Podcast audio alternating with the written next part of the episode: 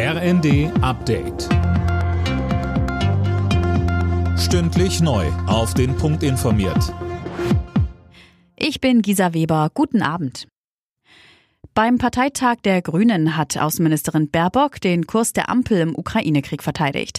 Zum Thema Waffenlieferungen sagte sie, weil wir eine Friedens- und Menschenrechtspartei sind, unterstützen wir die Menschen, die ihr Leben verteidigen. Außerdem rief sie zum Zusammenhalt auf. Dieser Krieg ist hybrid der wird nicht nur mit Waffen geführt, er wird mit Energie geführt. Da haben wir als Bundesregierung eine Antwort drauf gefunden. Aber er wird auch mit Angst und Spaltung geführt. Und genau das müssen wir jetzt verhindern. Am Montag streiken die Eurowings-Piloten wieder, dieses Mal gleich drei Tage. Das Unternehmen will die Auswirkungen so gering wie möglich halten, etwa durch Umbuchungen auf Lufthansa-Flüge.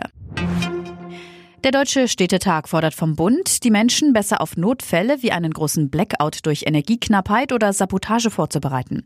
Gleichzeitig hat Innenministerin Faeser in der Süddeutschen versprochen, dass die kritische Infrastruktur besser geschützt werden soll. In der ersten Fußball-Bundesliga hat RB Leipzig das Abendspiel gegen Hertha BSC mit 3 zu 2 gewonnen. Die weiteren Ergebnisse Stuttgart-Bochum 4 zu 1, Frankfurt-Leverkusen 5 zu 1, Wolfsburg-Gladbach 2 zu 2 und Bremen-Mainz 0 zu 2. Alle Nachrichten auf rnd.de